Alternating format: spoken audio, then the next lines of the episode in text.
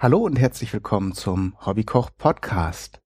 Heute wieder mit einem Gespräch. Ich hatte ja vor einiger Zeit mal auf Twitter rumgefragt. Manchmal habe ich ja so Ideen für neue Themen und ähm, da hatte ich mir gerade die Frage gestellt, wie ich denn ja die Fotos vom Essen, die ich da zu meinen Podcast-Folgen einstelle, vielleicht noch verbessern könnte, ob ihr da jemanden kennt.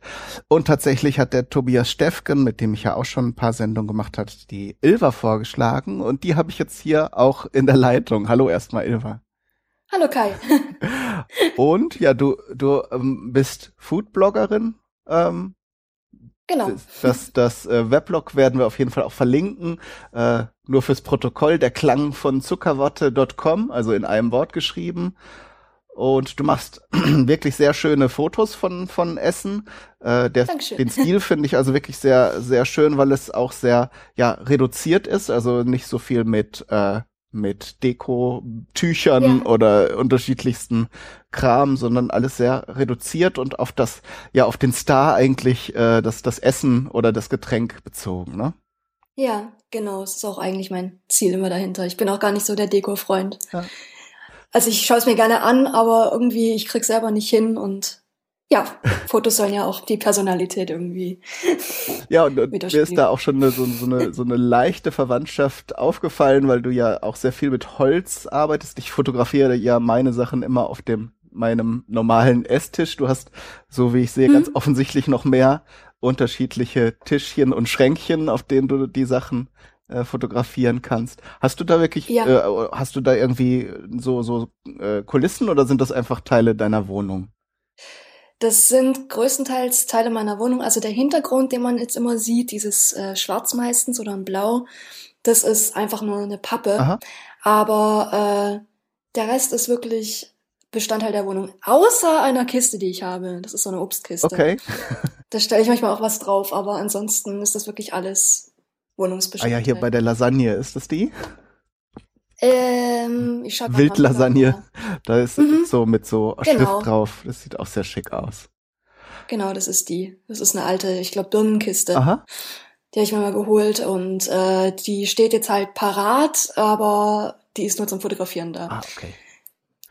Genau. Und man muss vielleicht noch sagen, also die Qualität deiner Bilder ist ja wirklich deutlich besser als das, was ich so knipse. Du machst das auch beruflich, ne? Ja, genau. Ich mache das auch beruflich. Also du bist Grafik- und Fotodesignerin, habe ich das richtig in Erinnerung? Ja, genau. Oder generell Mediendesign, ähm, also im Prinzip alles ein bisschen. Aha. Und machst du da äh, auch? Fotografie ist halt eine große Leidenschaft, also Aha. das muss man dazu schon sagen.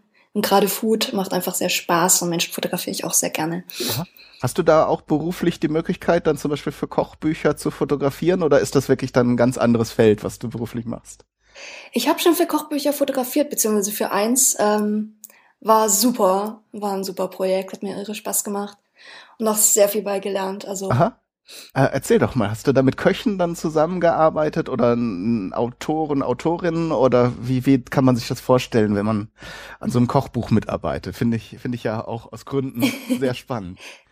Ja, ähm, das war äh, so ein, ich weiß nicht, das ist von einem Salzhersteller gewesen und ähm, äh, von Falksalt. Mhm.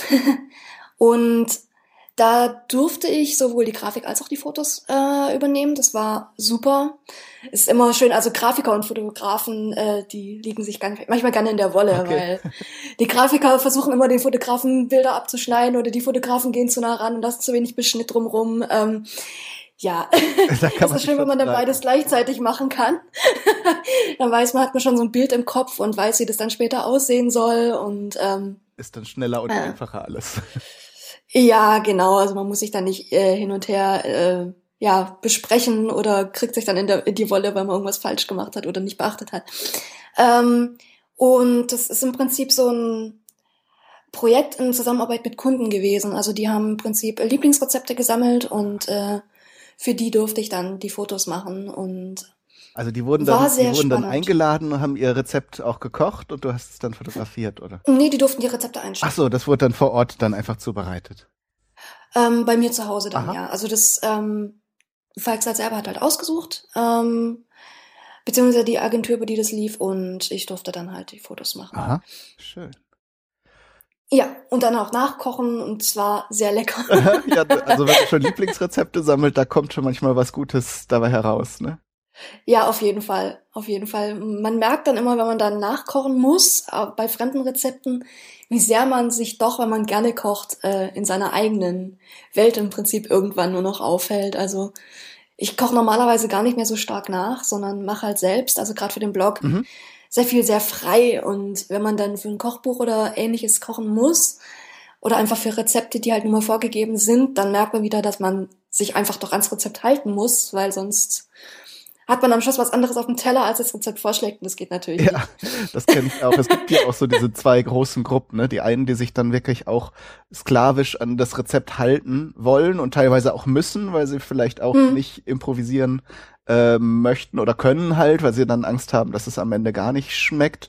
Und die anderen, die dann eben etwas, etwas mehr improvisieren oder sagen, so das Gewürz, das könnte ich mir da auch noch gut vorstellen und da im ja. Prinzip immer immer weiterentwickelt. Das ist natürlich, wenn man dann so Rezepte nachkocht, dann muss man sich vielleicht auch ein bisschen bremsen, ne? dass man nicht immer äh, dann noch irgendwie noch eine Zutat hinzufügt, die man ganz gerade Ja, auf jeden Fall. Findet. Ich meine, kreative Freiheit ist ja immer noch da, also man kann ja dann schon sagen, okay, äh, ich habe da jetzt zwar irgendein Rezept, aber äh, weil es einfach doch noch mal ein bisschen lockerer aussieht, streue ich halt auch noch mal ein bisschen Kräuter drüber mhm. oder so, die jetzt eigentlich nicht drin sind. Aber äh, an sich sollte man sich dann natürlich schon, wenn man sich an so einem Auftragsprojekt dann hat, äh, ja, dass man sich dann einfach auch ans Rezept hält ja. und möglichst. Ja, so ein bisschen Petersilie oder andere Kräuter, die werden, werden ja, da wird ja wohl keiner äh, protestieren. Das ist ja dann auch einfach ja. nur ein farblicher Akzent, der dann. Ja, oder noch mal ein bisschen Pfeffer drüber oder genau. so. Das ist ja. Genau. Wie, wie, machst du das bei deinem Blog? Wie suchst du die Rezepte aus oder in, oder äh, ist das dann einfach ein kreativer Prozess, bei dem am Ende irgendein Gericht herauskommt oder wie kann man sich das vorstellen?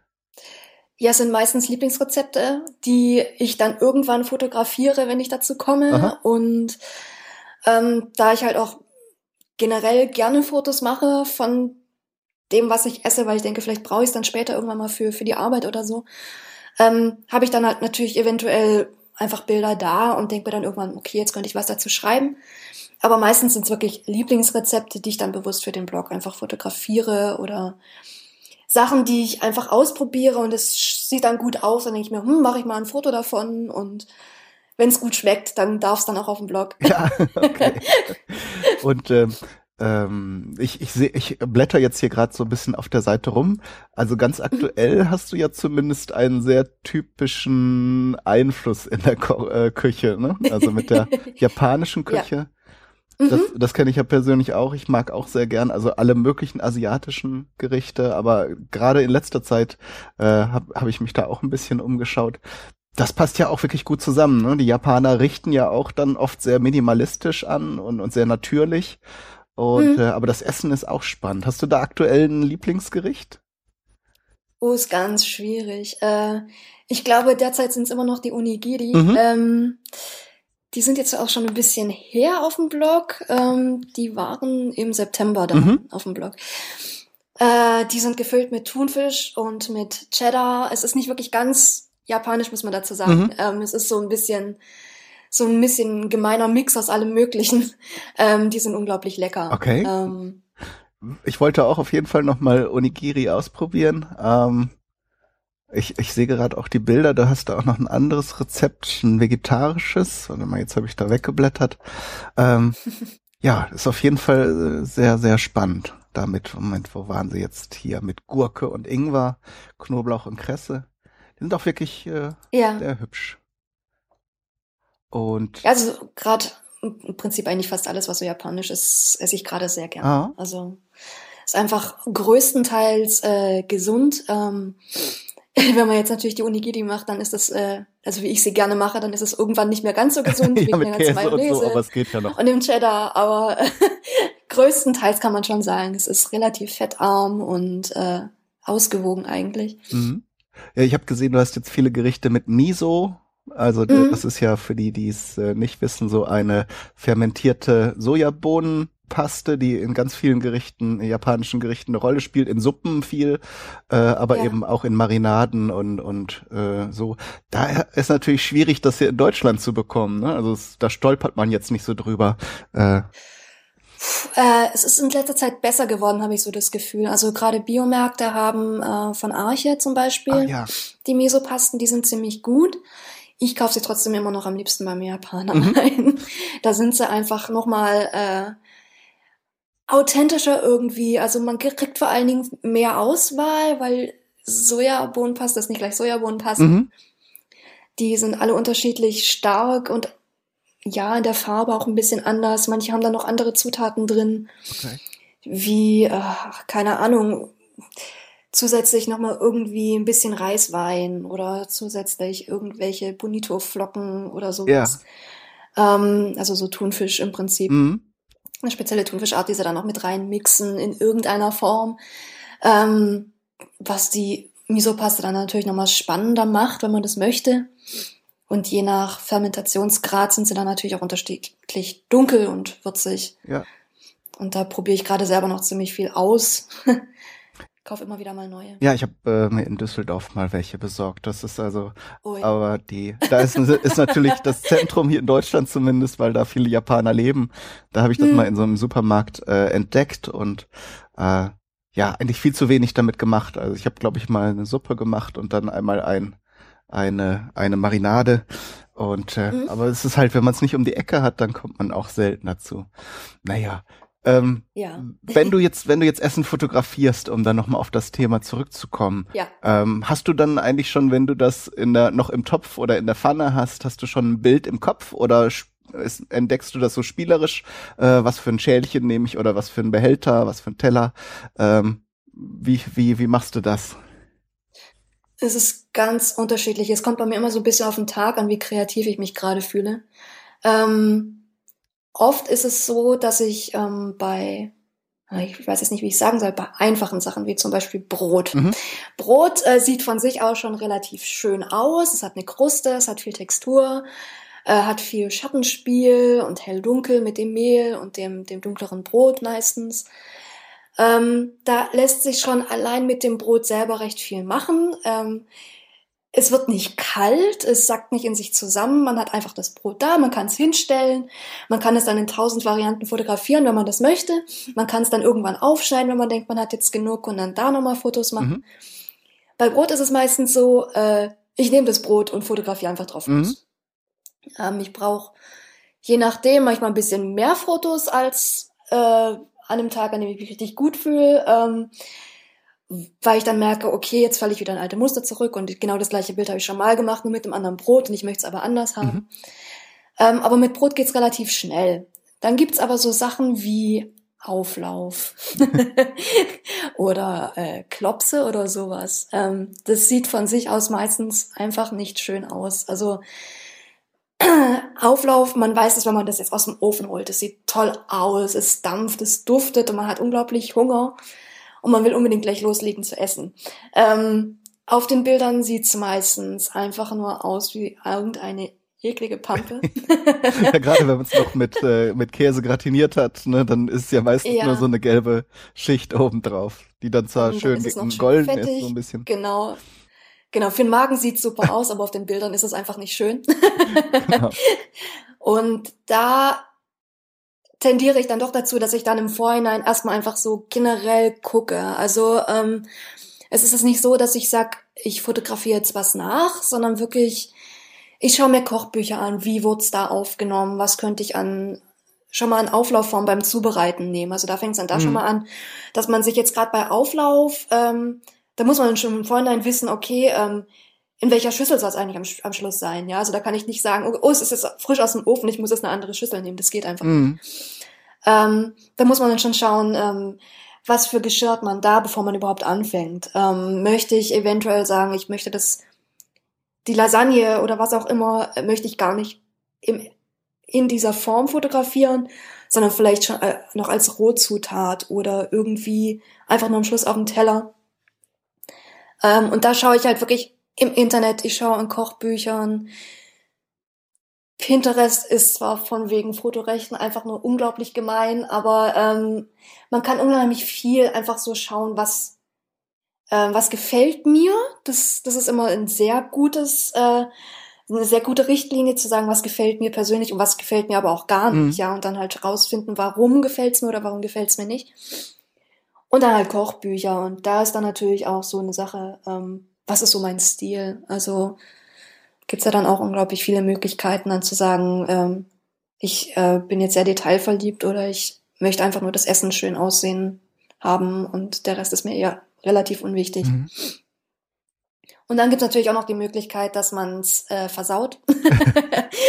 Weil entweder äh, jetzt zum Beispiel bei der Lasagne, dass einfach alles dann irgendwann überläuft und dass die Auflaufform dann einfach schlecht aussieht ja. und man das auch gar nicht mehr benutzen möchte. Ähm, dass man einfach sagen muss, okay, man muss es halt nochmal machen oder sich irgendwie anderweitig helfen oder improvisieren am Schluss. Das geht natürlich äh, auch, dass es so passieren kann. Ich sehe hier gerade äh, deine Dinkelpasta-Lasagne, da bin ich wirklich verblüfft, dass die so schön sauber in diesem Förmchen ist. Also wenn ich irgendwas überbacke, dann sieht das meistens dann schon am Rand so ein bisschen äh, ja. verkrustet aus. Also das ist schon, schon beeindruckend, wie du das so clean hingekriegt hast. Ich schaue jetzt gerade mal selber, das ist glaube ich auch schon eine Weile her. Mhm. Ja, die mit dem Bärlauch. Genau. Ne? Ja, das war auch äh, ein Glückstreffer, glaube ich. Da habe ich dann noch nicht zu hoch gefüllt. Ähm, das ist dann natürlich bei sowas dann auch immer, gerade bei der, bei der Hirschlasagne, ähm, die ich jetzt im, an Weihnachten hatte, da hat es dann ziemlich gut geklappt, dass die, dass diese Lasagneschichten dann gerade so rausgeragt sind, aber dass es noch nicht, zumindest an dieser Seite nicht übergelaufen ist, die ich fotografiert ja. habe. Das sieht man dann wirklich die oberste Nudelschicht, die sich dann so im Prinzip aus der Form raushebt. Ja, stimmt. Ich habe das Bild gerade hier. Das äh, geht dann so hoch und äh, wenn es nur ein bisschen mehr gewesen, ach so ein kleines Tröpfchen ist so, aber das, das, ja, genau. das ist ja noch okay. Mm. Ja, das ist mir aufgefallen. Das wollte ich dich auch noch fragen. Du äh, hast ähm, zumindest jetzt in letzter Zeit viele Gerichte mit Wild. Äh, hast du da irgendwie in der Familie Jäger oder hast du einen guten Fleischer, der solche ähm, Fleischsorten anbietet oder äh, wie, wie kommst du zum, zu, zu den verschiedenen Wildfleischsorten? Aus Leidenschaft. Okay. Leidenschaft macht sehr vieles möglich. Ähm, ja, also ich habe eigentlich schon immer sehr gerne wild gegessen, weil es einfach sehr würzig mhm. ist. Ähm, und dann guckt man natürlich auch mehr. Ähm, wir haben hier in der Stadt zwar einen Metzger, der an Wild rankommt. Wir haben auch einen, der auch wirklich, glaube ich, sogar aus eigener Jagd irgendwie was ranholen kann. Ich schaue aber für Wild sehr gerne auf dem Markt oder bei uns in Stuttgart in der Markthalle. Ah, okay.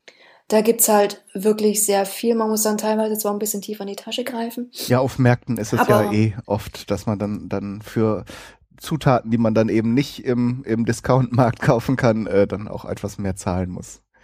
Ja, aber es ist dann auch meistens besser. Oh. Also jetzt gerade äh, in Stuttgart, ich habe leider den Namen schon wieder vergessen, aber der hat zum Beispiel auch diese französischen Bluttauben. Mhm. Ähm, die gibt's normalerweise nicht unbedingt zu kaufen hier. Das, das sagt mir auch gar nichts. Was ist, was ist das? Ist das eine spezielle Die werden Rasse? erdrosselt. Die werden nicht, äh, also die werden nicht direkt geschlachtet, die werden erdrosselt. Ah, okay. Und dadurch ähm, müssen die sehr frisch gegessen werden. Es ist auch moralisch immer so ein bisschen so, hm, will man es jetzt oder will man es nicht.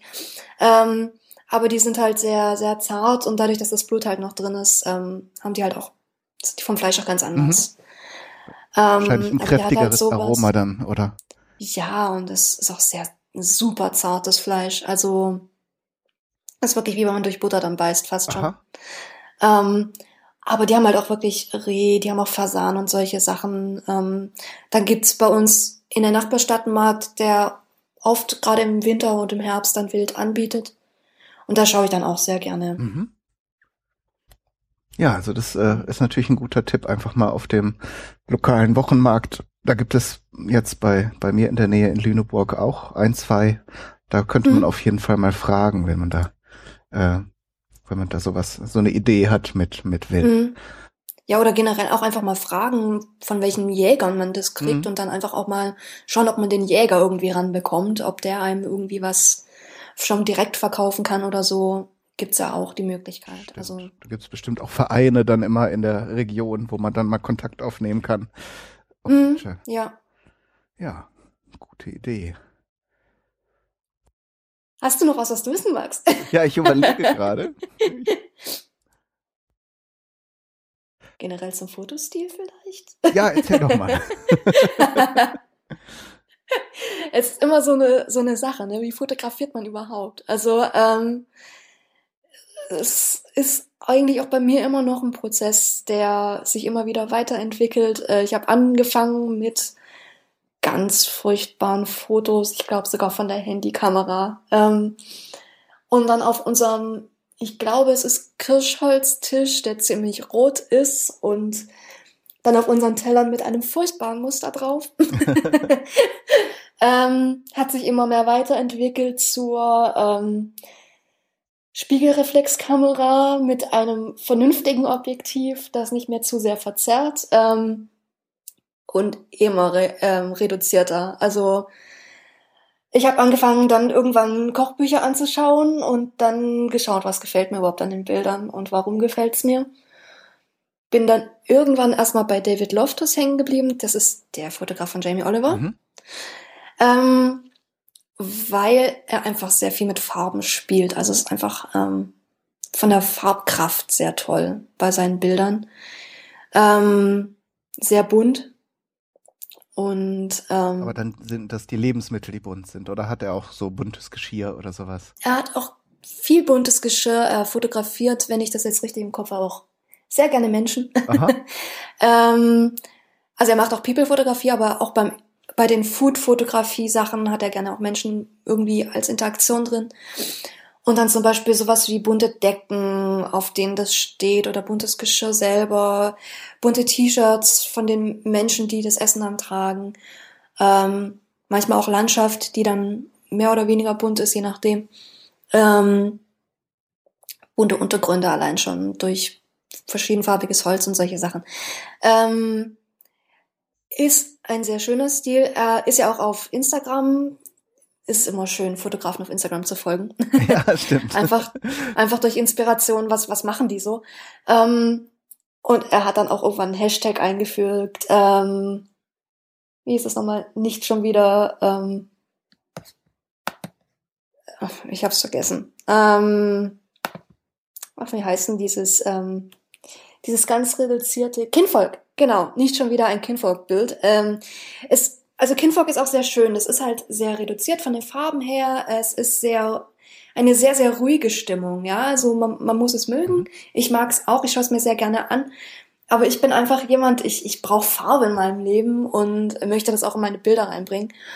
Und das ist, war eigentlich so das, was mich ähm, bei ihm anfangs sehr inspiriert hat, dass er einfach sehr bunte Fotografien hat bei Food. Ähm, was, was ist dieses Kinfolk? Ist das ein Effekt oder ist das eine Stilrichtung? Oder? Das ist eine Stilrichtung. Ah, okay. Das ist wirklich eine Stilrichtung. Also ähm, einfach nur Holz mit einem fast schon ja monochromen Hintergrund könnte man sagen. Ja, so meistens ein helles Grau. Mhm.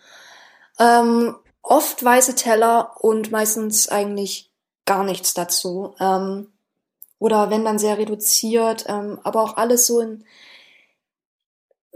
ja, entsättigt könnte man sagen. Mhm. Ja, also ähm, sehr wenig Farbe drin. Ähm, es hat auch immer so ein bisschen so eine schummrige Stimmung, würde ich jetzt mal sagen. So ein bisschen verträumt. Ähm, natürlich könnte man fast auch schon sagen, also es ist schwierig, das zu beschreiben.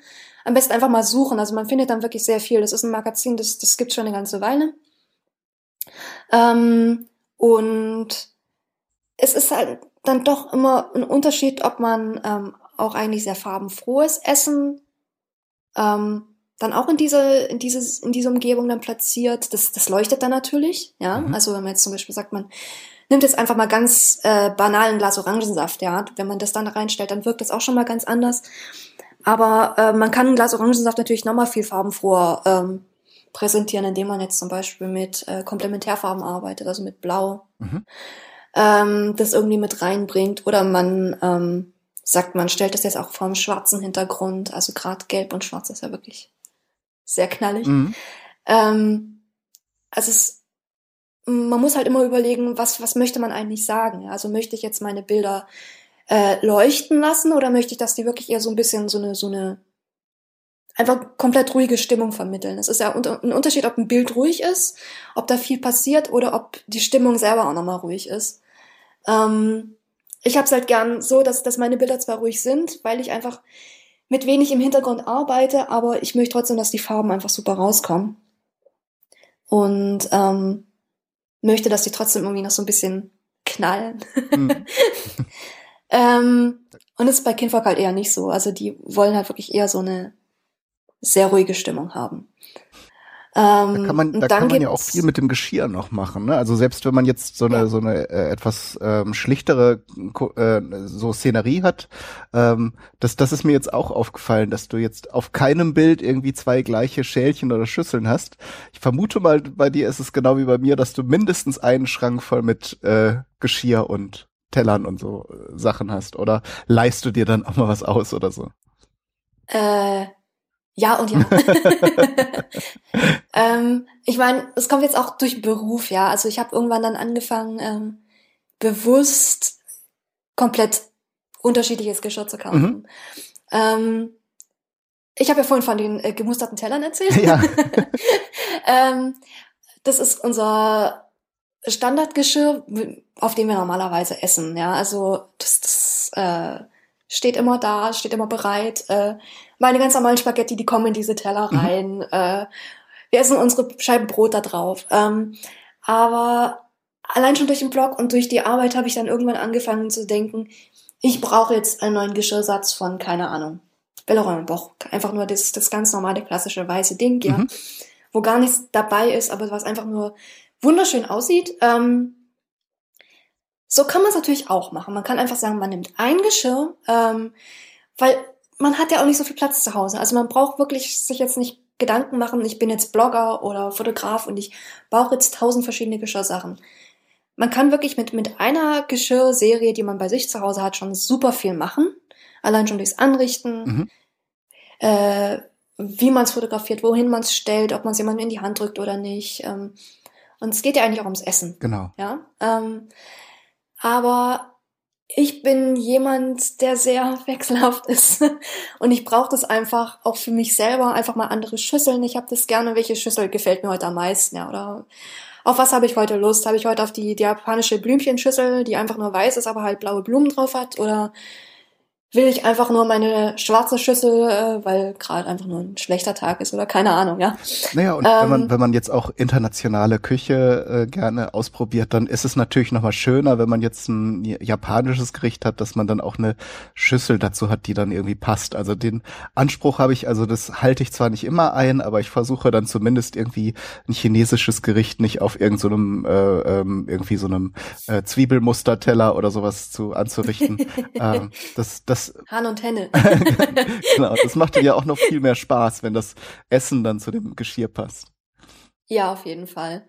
Und äh, ja, also wir haben ursprünglich wirklich überlegt, uns ein neues Geschirr zu holen, also ein neues Geschirrset, aber inzwischen ist es bei uns wirklich so, wir haben so viele verschiedene Schüsseln und ähm, Teller in verschiedenen Größen, das macht einfach auch viel mehr Spaß. Also es ist einfach immer ein bisschen ein Wechsel da. Und die Muster, die gehen wirklich bei einfach nur schlicht weiß und schlicht schwarz und schlicht grau los und gehen dann über gemustert, aber auch immer so auch mein Stil. Also ich kaufe auch gar nichts mehr, was, was mir nicht gefällt. Mhm. Ähm, das habe ich mal gemacht. ähm, ist aber nicht mehr so, weil es soll ja auch was von einem selber preisgeben, das Bild. Klar. Und ähm, kann man dann eventuell mal machen, wenn es jetzt wirklich ähm, ein Projekt ist, wo man sagt, okay, ähm, keine Ahnung, ähm, mexikanisch, ja, also mir gefällt jetzt zum Beispiel das mexikanische Muster jetzt an sich nicht unbedingt, aber wenn ich jetzt ein mexikanisches Gericht habe, warum dann nicht so einen Teller kaufen, mhm. ja, mit vielen Dreiecken und bunten Farben und sehr viel Gelb, was jetzt für mich jetzt auf einem Teller eigentlich eher unattraktiv ist, aber ja, warum nicht, wenn es zum Gericht passt, ja. ja. Ähm, aber ansonsten bin ich jetzt persönlich doch eher ähm, puristisch, mhm. glaube ich, von, von Farben und von den Mustern. Vielleicht hat es mich auch deshalb zur japanischen Küche gezogen, ich weiß es nicht.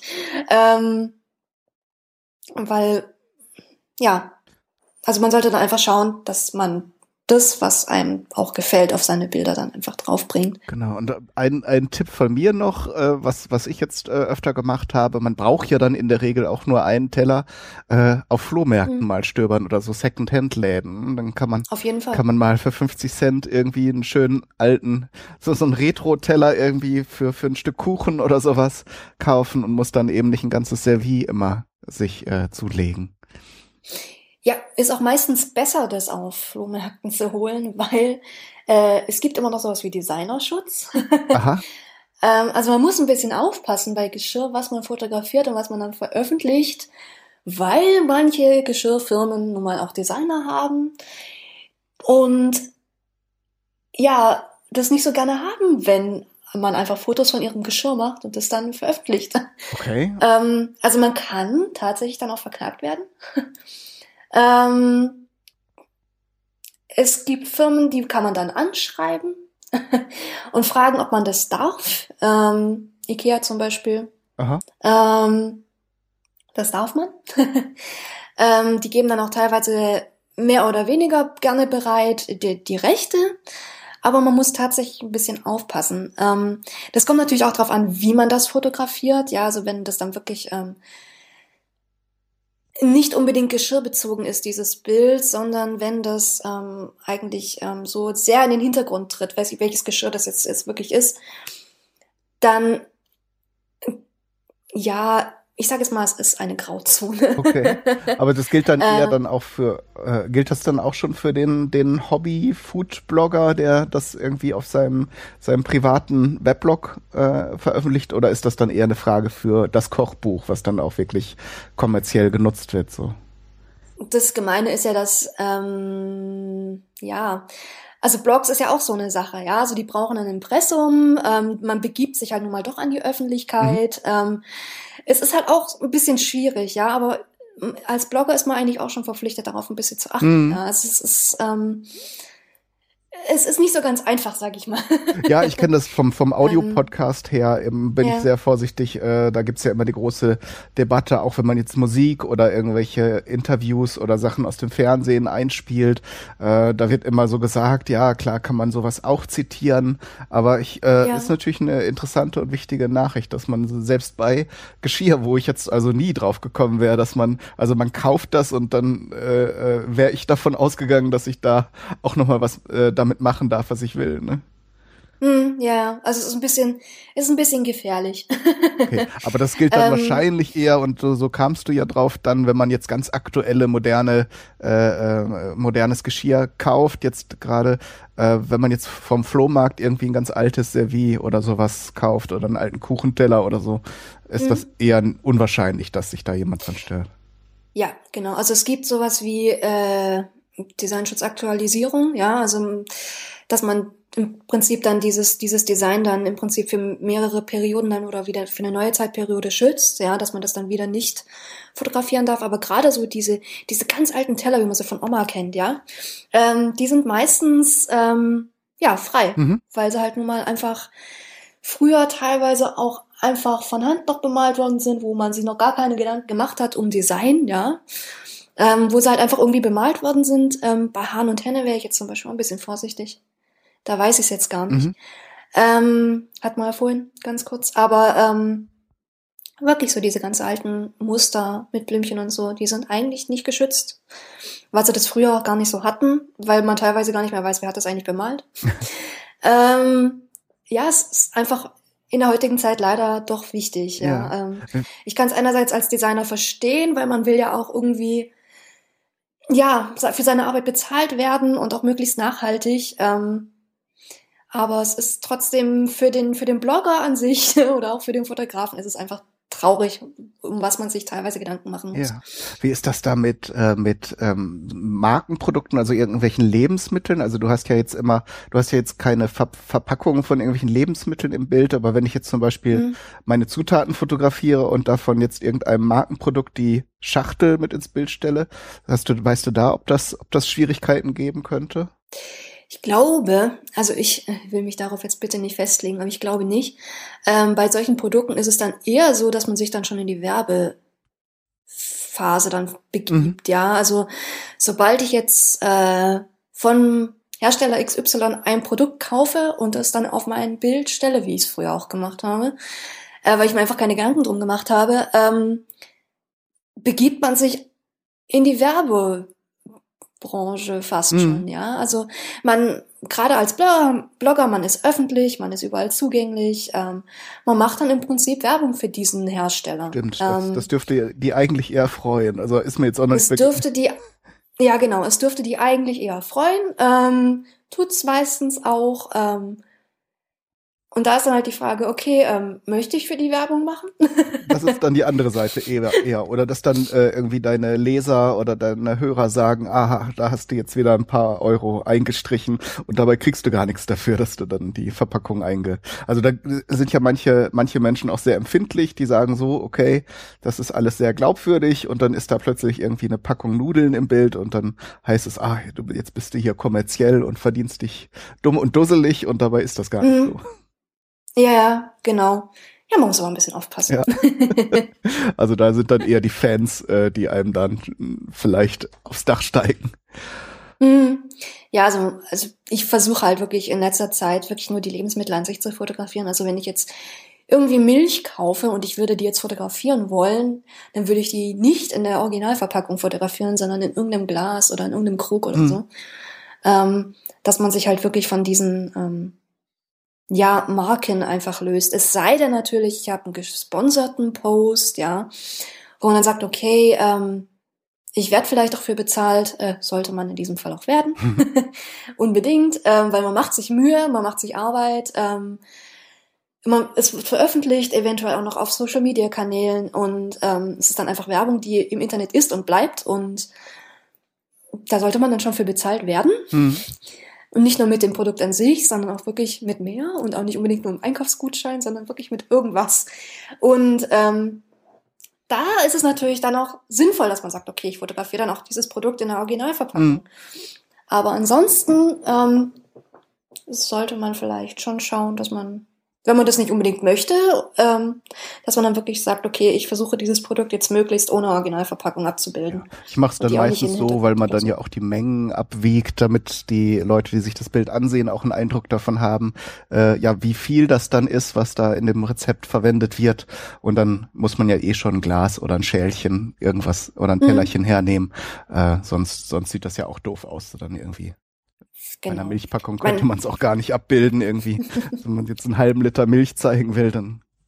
Ja, ich meine, es gibt immer Ausnahmen. Ja, also das muss man dazu auch immer sagen. Ähm, ja, was könnte ich jetzt zum Beispiel sagen? Wenn ich jetzt zum Beispiel meine Misopaste fotografiere, mhm. ja, wir hatten es ja vorhin. Ähm, es gibt so viele Sorten, ja, und gerade in der asiatischen Küche ist es manchmal auch so schwierig, weil das in Deutschland auch gar nicht so ähm, in den Köpfen ist, mhm. ja. Also und dann kommen dann auch die ganzen Schriftzeichen dazu. Genau, ja, bei Butter würde ich jetzt auch jetzt irgendwie nicht sagen, ihr müsst jetzt diese Suppe, äh, diese Butter kaufen für dieses Rezept. Aber stimmt, bei asiatischen Lebensmitteln mache ich es dann teilweise auch schon, dass ich die Verpackung fotografiere, damit man einfach auch im Laden vielleicht sogar mit dem Smartphone dann dem, dem Händler zeigen kann, habt ihr das hier und äh, dann, dann kann man die Zutat entsprechend auch äh, kaufen. Genau, ja. Ähm, oder auch einfach, wenn man das dann wirklich auch ins Internet stellt. Ja, also bei Kochbüchern ist es dann wieder was anderes. Ja, da würde ich dann auch noch ein bisschen aufpassen. Ähm, aber jetzt gerade im Internet, ähm, was gerade wenn man jetzt zum Beispiel einen Einführungspost macht, ja, über japanische Küche jetzt zum Beispiel, ähm, da kann man dann schon mal sagen, okay, ich stelle jetzt mal eine Packung rein, weil wie sieht es überhaupt aus? Ja, ist das eine, ist das fest, ist das flüssig, ist das eine Plastikverpackung, ist das irgendwie, kommt das in so einem Tetrapack oder ist das in einem Glas oder sonst irgendwie, dass man auch einfach sagt, okay, Leute, darauf könnt ihr mal gucken, mhm. ja, also ähm, weil äh, Misopaste, ja super, viele wissen überhaupt gar nicht, was das ist. Mhm. Und äh, dann einfach mal zu sagen, okay, geht das jetzt mal einkaufen, ohne dass wir irgendein Bild davon haben, ist schwierig. Also ich habe solche Einführungsposts gemacht für die japanische Küche und ich habe da keine Verpackung genommen, weil ich auch bewusst gesagt habe, ich möchte nicht, dass die Leute jetzt unbedingt dieses Produkt kaufen.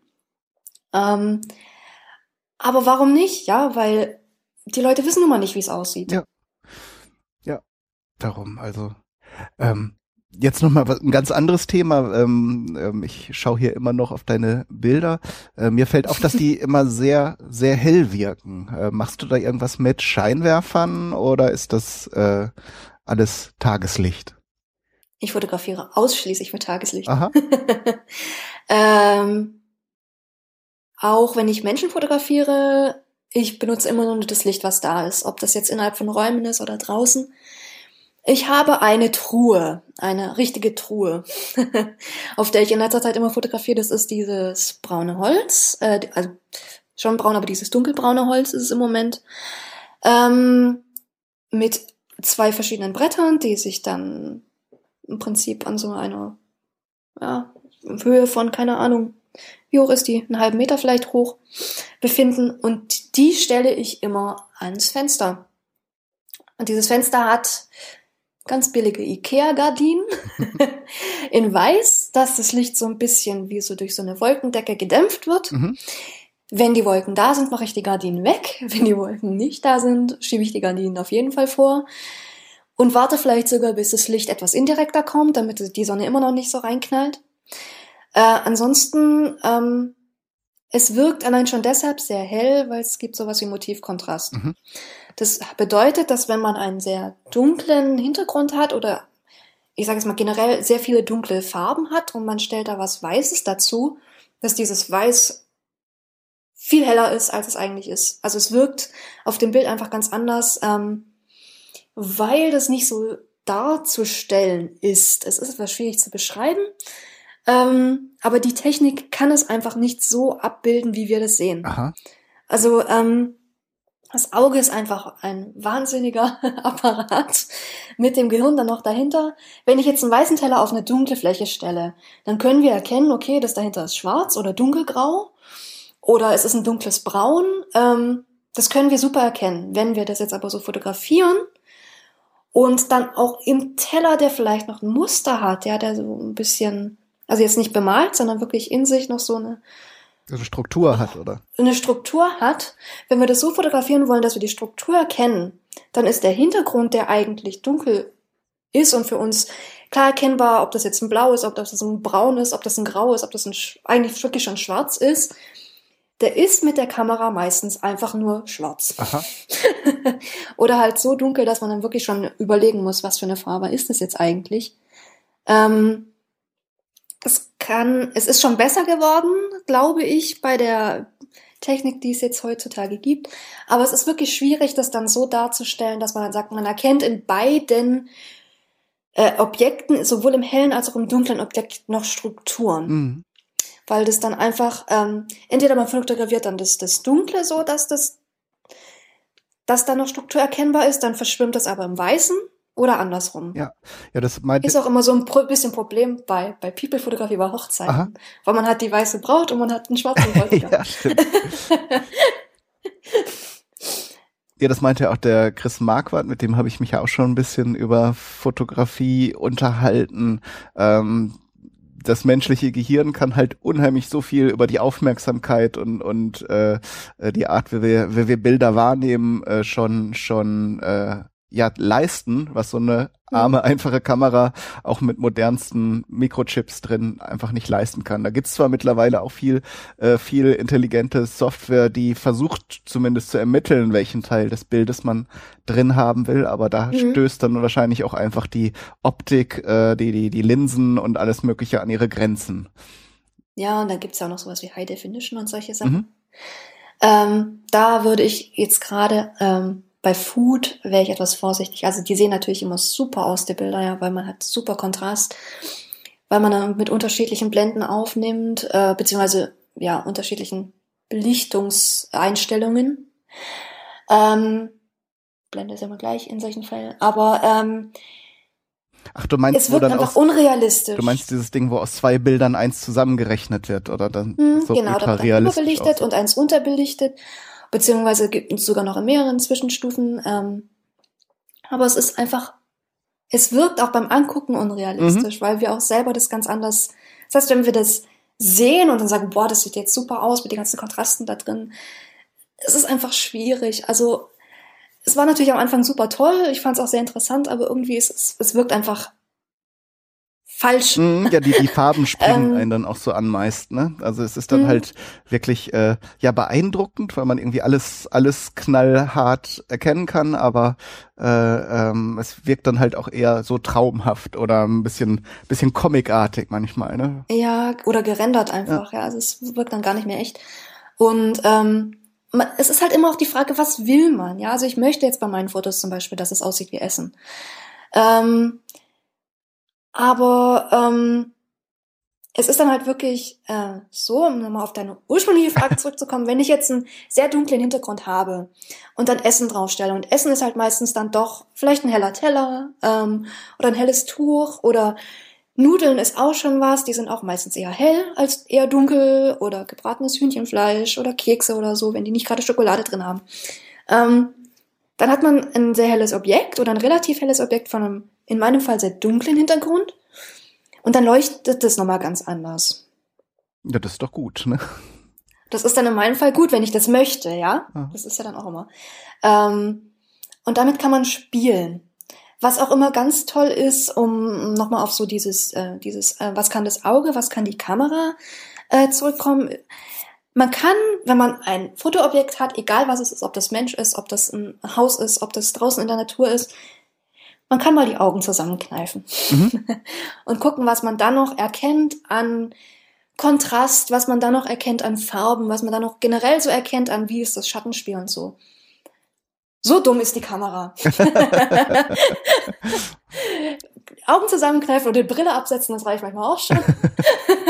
ähm, einfach mal so schauen, was passiert, wenn ich nicht mehr meine ganze Augenkraft wirklich darauf richten kann, auf das Objekt. Wie sieht das dann aus? Wie sind die, die, die Flächen?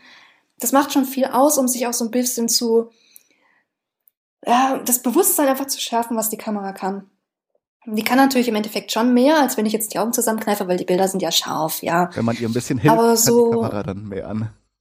Mm, aber gerade so, was so Detailreichtum angeht oder generell so Schattenspiel und so, das macht schon sehr viel aus. Also da kann man schon sehr viel vergleichen und ähm, ist dann eigentlich immer ganz gut, das mal so auszuprobieren. Vielleicht noch zum, zum Abschluss, das war jetzt schon alles sehr spannend, wenn jetzt jemand ganz neu anfangen würde und jetzt sagt so, jetzt äh, ich koche gern und äh, schreibe gerne Rezepte auf, möchte also einen Blog machen äh, und dazu gehören auch Fotos. Was würdest du so einem Menschen, der jetzt vielleicht vor, vorher noch gar nicht so viel Kontakt hatte mit Fotografie, sagen? Wie kann man so mit den, so mit drei, vielleicht mit drei Regeln schon ganz okaye Bilder produzieren? Ähm, die Kamera macht sehr viel aus. Mhm. ähm, was gerne äh, falsch verstanden wird, ist, dass wenn man jetzt eine super Kamera hat, dass man auf einmal auch super Bilder hat. ja. ähm, es ist wichtig, was man für eine Kamera hat. Ähm, insofern, dass man vielleicht nicht unbedingt mit dem Handy fotografieren sollte. Mhm. Es gibt inzwischen viele Kamera-Apps, die super Bilder machen, auch von Essen. Ähm, aber es ist halt einfach doch ein sehr kleiner Fotosensor in der Kamera drin und der kann mit solchen Sachen wie Tiefenunschärfe zum Beispiel gar nichts anfangen. Mhm. Ähm, damit geht's dann schon mal los, dass man dann sagt, okay, so ein bisschen Kamerawissen kommt drauf an, wie viel man sich jetzt zutun will, aber es ist einfach so, dass eine richtige Spiegelreflexkamera zum Beispiel ganz andere Fotos machen kann, schon allein von der Technik, die da drin ist, als das Handy ähm, oder irgendeine andere Kamera, mhm. die man jetzt sich so in die Hosentasche stecken kann. Ja, mhm. das ist einfach eine ganz andere Technik dahinter. Das ist eine ganz andere, äh, ich sage jetzt auch mal Intelligenz in dem Ding selber, ähm, mit dem man schon sehr viel spielen kann. Ähm, man muss sich jetzt aber auch keine super professionelle Kamera kaufen, weil man jetzt denkt, oh Gott, ähm, die normale Hobbykamera, die jetzt keine Ahnung wie viel 100 Euro kostet, die kann nix. Die kann schon super viel. Ähm, man kann sich eine Hobby-Spiegelreflexkamera kaufen, mit der man schon super Bilder machen kann. Mhm. Ähm, weil dann gibt's ja auch noch sowas wie Objektive. Mhm. Die machen auch schon sehr viel aus. Ähm, was so Kamerawinkel betrifft. Ähm, was würdest du da empfehlen für, für Food-Fotografie? Das, da geht man ja im, immer sehr nah dran und möchte ja eigentlich auch so viele Details wie möglich. Was, was, was nimmt man da für ein Objektiv dann so als Faustformel? Äh, Standardobjektiv bei ziemlich vielen, auch Foodbloggern, ähm, ist dieses berüchtigte 50 Millimeter Objektiv. Mhm.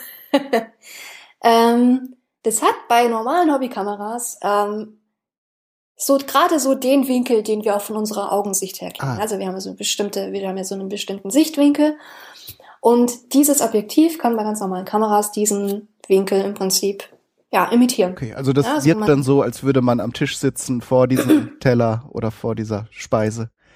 Genau, und damit fängt es dann schon mal an, dass halt von, allein schon von wie der Teller aussieht, dass der nicht verzerrt ist oder so, dass das schon sehr viel ausmacht. Mhm. Ähm, und dann ist es bei diesem Objektiv auch noch so, das ist eine Festbrennweite meistens, im Idealfall. Das bedeutet, dass ähm, man die Blende meistens sehr weit aufmachen kann. Das ist das, was bei unserem Auge die äh, Pupille mhm. ist. Und je weiter man diese Blende aufmachen kann, desto mehr kann man mit Unschärfe arbeiten. Ah. Was bei Fotos natürlich äh, schön ist, bei Food ist es dann auch so, will man das eventuell unbedingt haben oder will man es nicht haben. Aber man hat es zumindest da, ja. Also man kann dann wirklich mit sehr wenig Licht schon sehr viel machen, weil je weiter man die Blende aufmachen kann, desto weniger Licht braucht man mhm. im Prinzip am Schluss wirklich. Ähm, kommt natürlich, wie gesagt, auch immer drauf an, ob man die Blende wirklich aufmachen möchte oder nicht. Ähm, aber je lichtstärker, so heißt es halt, diese, dieses Objektiv ist, desto äh, weniger Licht braucht man im Prinzip schon im Vorhinein, um überhaupt Bilder machen zu können. Mhm. Was schön ist im Winter, ja. wenn gar nicht so viel Licht da ist. Ähm, Winter ist sowieso immer ein ganz kritisches Thema bei Foodfotografie. Ja, ich wollte eben noch fragen, als du von Tageslicht sprachst, also wenn du dann abends mal irgendwie spontan ein geniales Gericht gekocht hast oder auch im Winter, dann irgendwie wird schon schwieriger, dann ein gutes Bild hinzubekommen. Mhm. Ne? Ja, genau. Ja, und dann ist auch meistens die Lust im Winter nicht so da. Das stimmt, ja. wenn man es jetzt, äh, wenn man es jetzt äh, frei und hobbymäßig macht, ja. Also dann wenn man, wenn man einen Auftrag hat, ist es natürlich schon immer so, okay, ich, ich weiß, dass ich diesen Auftrag habe, dann weiß ich, okay, es ist Winter, ich muss vielleicht schon um, keine Ahnung, sechs Uhr morgens anfangen, damit es dann mittags um zwei fertig ist, je nachdem, was es mhm. ist. Je nachdem, was es ist, wenn es jetzt zum Beispiel ein Keks ist, den kann ich auch am Tag drauf noch fotografieren, aber bei frischen Sachen ist es dann schon so. Die müssen auf dem Punkt fertig sein, sonst sehen sie irgendwann schlimm aus. ja, genau. Also jetzt gerade ähm, für irgendwelche Aufträge, wenn man dann irgendwas hat, ähm, was vielleicht nicht gerade so besonders schön aussieht, schon von sich heraus, wie Gulasch oder Knödel. Mhm. Ähm, vielleicht sollte man dann auch schon, dass man so nach hinten raus auch nochmal ein paar Stunden Zeit hat, um eventuell Änderungen am Set vorzunehmen. Wenn man wirklich mit Tageslicht arbeiten möchte, weil ähm, wenn man das kurz vor knapp dann fertig hat und dann merkt, uch, ich muss was anderes machen, dann reicht es eventuell auch nicht mehr. Mhm. Aber es kommt halt auch immer drauf an, ja. Also jetzt zum Beispiel der Uwe von High Fidelity, der hat, glaube ich, ein Lichtzelt. Der stellt halt seinen einen Teller da rein, ähm, macht das Licht an, das künstliche Licht, und dann macht ein Foto und es sieht immer toll aus. Aber ich, ich fotografiere halt einfach anders, ja. Also ich, ich brauche das Tageslicht, ich, ich möchte die Sonne nehmen und da muss man sich halt auch nach der Sonne richten. Ja. ja. Okay, also nochmal zurück zu den Tipps für Neulinge. Also genau. Also die Kamera ist wichtig, aber ähm, generell die Technik ist die wichtig. Technik ist wichtig. Ja. Stativ ist sinnvoll. Ne? Das Essen läuft einem ja nicht weg. Ähm, von daher kann man das ja ganz beruhigt ausrichten, beziehungsweise verwackelt man dann auch nicht so schnell was. Stativ ist auch immer so eine Sache. Ne? Okay, also nimm, nimmst du gar nicht so viel, also oder nicht ich immer? Ich habe gar kein Stativ. Okay. ähm, also ich es, es läuft in der Familie rum im Prinzip das Stativ. ähm, wenn ich es brauche, habe ich es, aber äh, meine ganzen Food-Fotos, die kommen alle aus der Hand. Mhm. Weil ich auch generell jemand bin, ich treffe sehr emotionale Entscheidungen.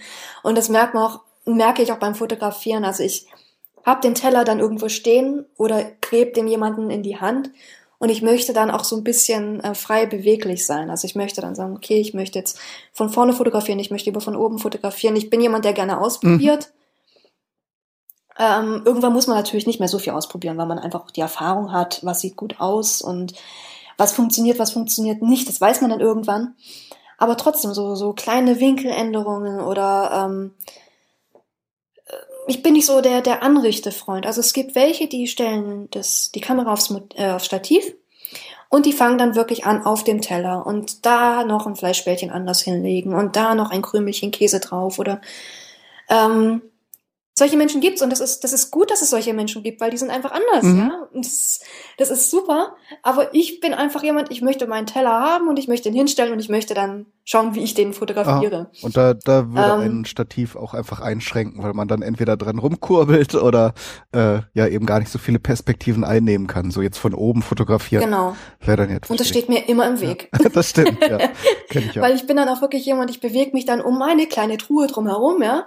Oder um den Tisch und ähm, gehe da mal näher ran, mal näher weg und äh, ich sehe dann auch gar nicht mehr, was um mich rum ist. Ich sehe dann wirklich nur noch dieses Motiv und wie könnte ich es am besten aufnehmen.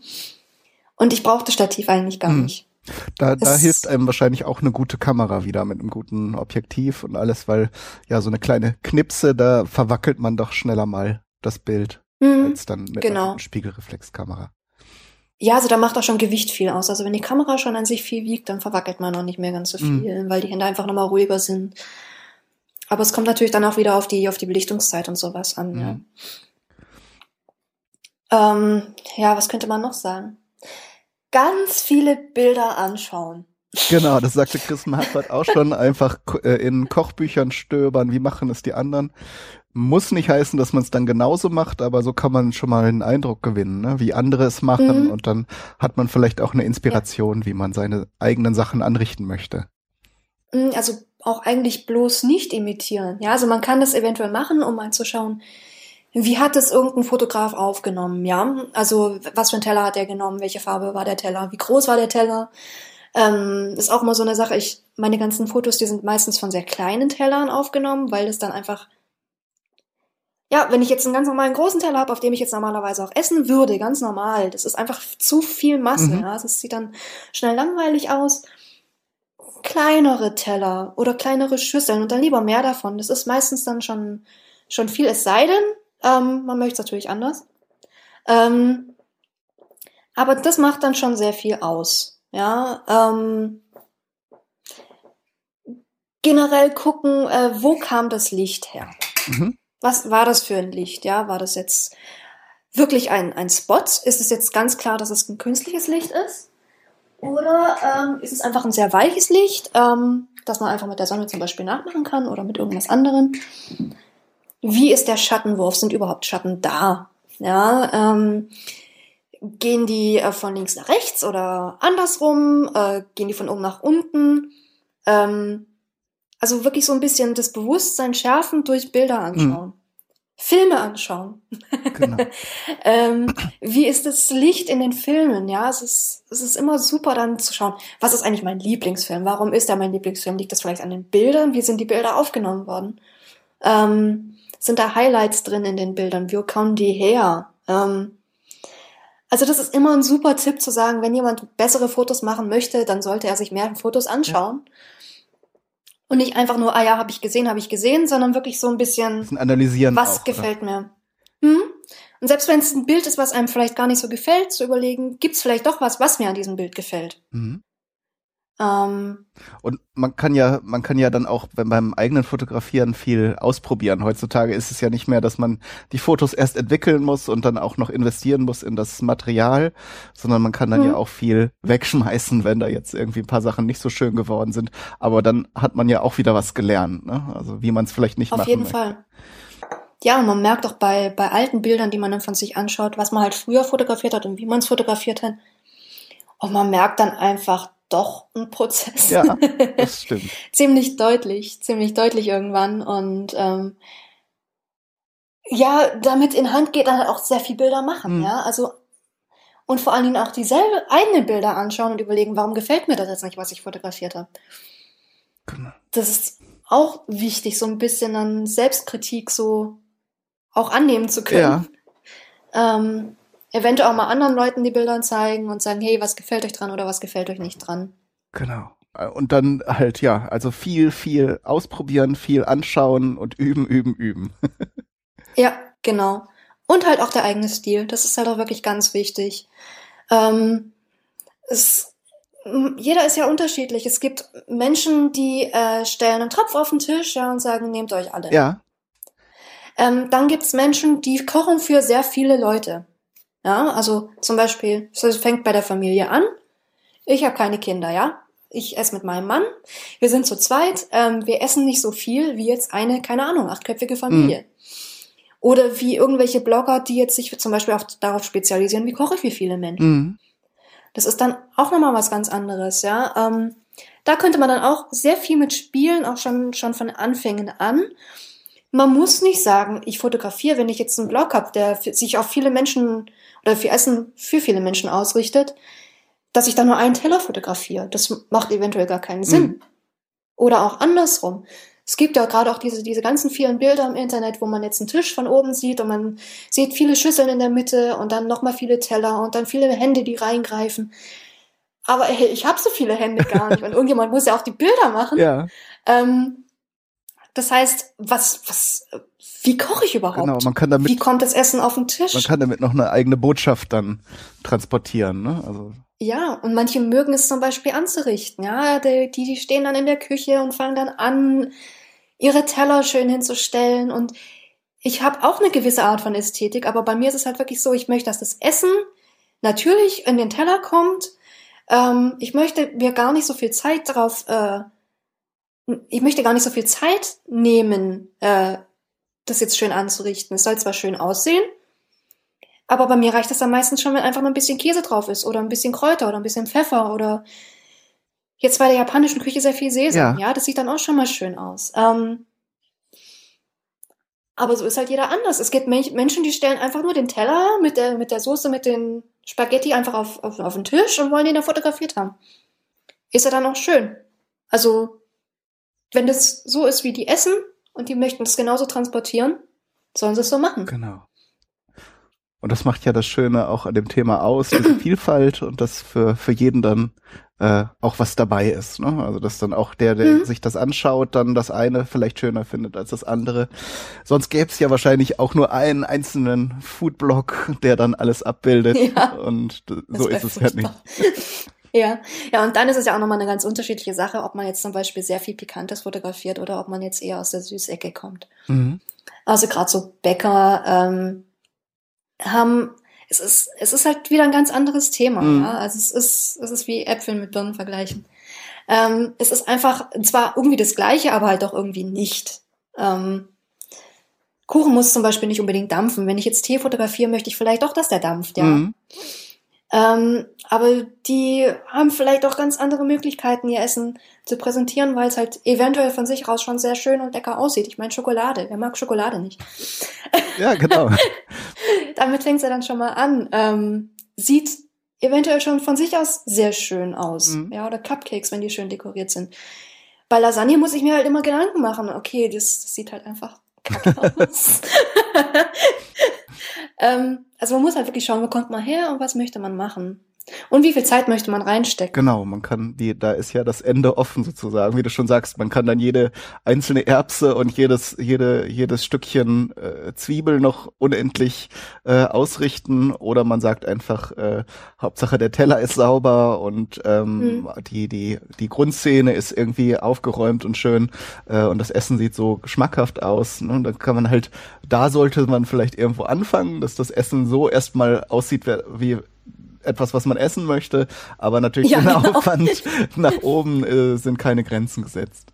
Hm. Ja, und vor allen Dingen auch sich immer selbst treu bleiben. Also wenn man jetzt zum Beispiel wenig mit Kräutern kocht oder gar nicht mit Kräutern, mhm. warum muss man dann jetzt unbedingt in den Supermarkt gehen und sich Kräuter kaufen, damit man die am Schluss schön drauf platzieren kann. Und dann nachher wegschmeißt. Nach dem und dann weit nachher wegschmeißt. Ich meine, okay, wenn das jetzt im Rezept steht und ich bin jetzt zum Beispiel Berufsfotograf, ja, dann muss es halt drauf, mhm. ja. Oder wenn es jetzt zum Beispiel wirklich Kundenanweisung ist, dass man sagt, okay, man muss diese Kräuter noch mit draufpacken, dann ist es natürlich was anderes. Aber Blogger ist es ja meistens doch eher was, was aus einer Hobby-Leidenschaft passiert und dann jetzt, erstens ist es Lebensmittelverschwendung, was ich gar nicht mag. Nee, mag ich auch nicht. Ähm, und zweitens, warum? Also man hat dann Geld ausgegeben für was, was man, was nicht einen selber präsentiert, was man am Schluss sowieso wegschmeißt was anderen vielleicht eine Freude hätte machen können, die es dann nicht mehr kriegen, weil es ausverkauft ist. ähm, warum? Also muss man nicht machen. Genauso wie mit den, mit den vielen Tellern. Man braucht nicht tausend Teller zu Hause. Mhm. Nur weil man sagt, man macht jetzt einen Blog auf. Also einfach mal anfangen und schauen, was draus passiert. Genau, und in der Regel entwickelt es sich dann sowieso weiter. Ne? Mm, ja, also ich mache inzwischen auch ganz andere Sachen, als ich angefangen habe. Ist ja auch gut so. Also man will ja nicht auf der Stelle stehen bleiben. Genau. Man möchte sich eventuell ja doch weiterentwickeln. Okay, Ilva, ich würde sagen, ich, vielen Dank für das Gespräch. Es war wirklich sehr, sehr schön und, und informativ.